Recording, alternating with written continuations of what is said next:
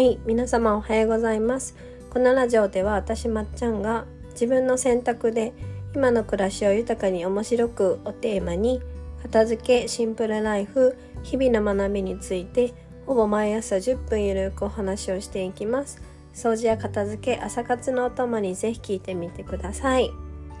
はいえちょっと 声があれですけどあのあの頑張って話していこうと思います。はい。で今日のテーマはですねベースがあって初めてアレンジが効くっていうことについてお話をしようと思います。はい。でベースって大事って何事にもね言われていますけど私すごく日本食が好きでその中でも飛び抜けてお米とお味噌汁が好きなんですよ。そうで私は食べることが好きですけど料理が得意かって言われたらそうでもないしあのちょっとおしゃれな料理例えばキッシュとかなんだろうピカタとか 作れないんですけどでもお味噌汁となぜかバナナジュースだけは学生の頃からねそれこそ中学校とか高校の時から作ってたんですよ家で。うん。それぐらいすごく好きで。でね私が初めてお味噌汁作った時に大失敗をしたんですけどなんでかっていうと出汁をね取らずに作ったんですよ。そう。でねあのやっちゃったなーって聞いてる人思ってると思思うんですが味噌汁ってどれだけアレンジを効かせてもどれだけあのおしゃんな高価な具材を入れてもね出汁が ないと味全くないんですよね。そう。確かに出汁が出るようなお肉とかお魚とか入れたらまあ多少味はあると思うんですけどやっぱりそのかつおだしとかね煮干しとか出汁がないと味噌汁って一気にダメになるじゃないですか。そう。でねバナナジュースだってそのどれだけアレンジの効く例えば蜂蜜とかなんかちょっとチョコレート入れてみるとか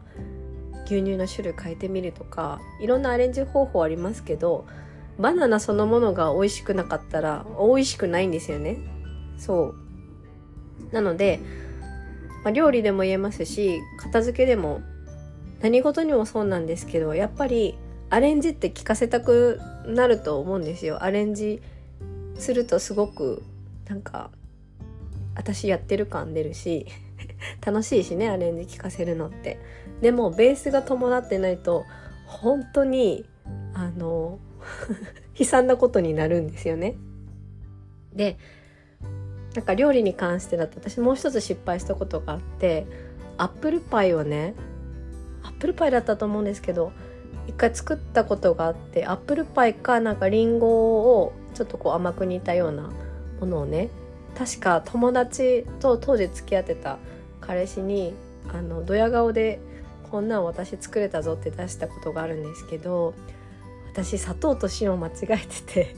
えらいことになったんですよね。そう。だからやっぱねあのベースっていうかその絶対ここを外しちゃいけないんだぞっていうところをね外すと全てがダメになってもったいなくなっちゃうのでそう片付けでもやっぱりアレンジを聞かせたりとかアレンジの方法はすごいテレビでやってるしね。アレンジを聞かせるような道具っていうのは世の中に溢れてますけどやっぱり味噌汁のだしのようなバナナジュースのバナナのようなねあのベースっていうものが自分の中でしっかり定まっていないともったいないなってアレンジ聞かせても結局は土台がブレブレだからあの同じことで悩み続けてたりとかうまくいかないなこんなに頑張ってるのになって思うことたくさんあると思うので片付けもえお味噌汁もえバナナジュースもですねやっぱベースがあって初めてアレンジが効くだなっていうことをね今日はお話ししました。はい。ちなみに私はお味噌汁が好きなのであの土井善晴さんという方のね一汁一菜で良いという提案っていうあのまあ暮らしとか食についての本なんですけどでも私はそれ味噌汁の本って自分の中では思っていて味噌汁の基本的な概念とか味噌汁のアレンジ方法ピーマンとかねトマトとか なんか何でも入れてるんですけど土井さんは。そう。やっぱ味噌汁もベースがねこう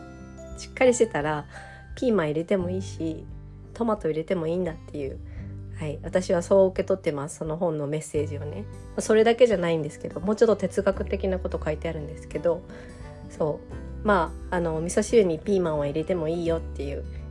そんなお話でした。はい。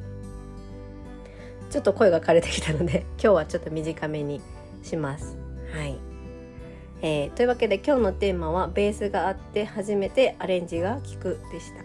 はい。では、えー、皆さんここまで聞いてくださってありがとうございました、えー、今日も一日味わい尽くしてください。ではでは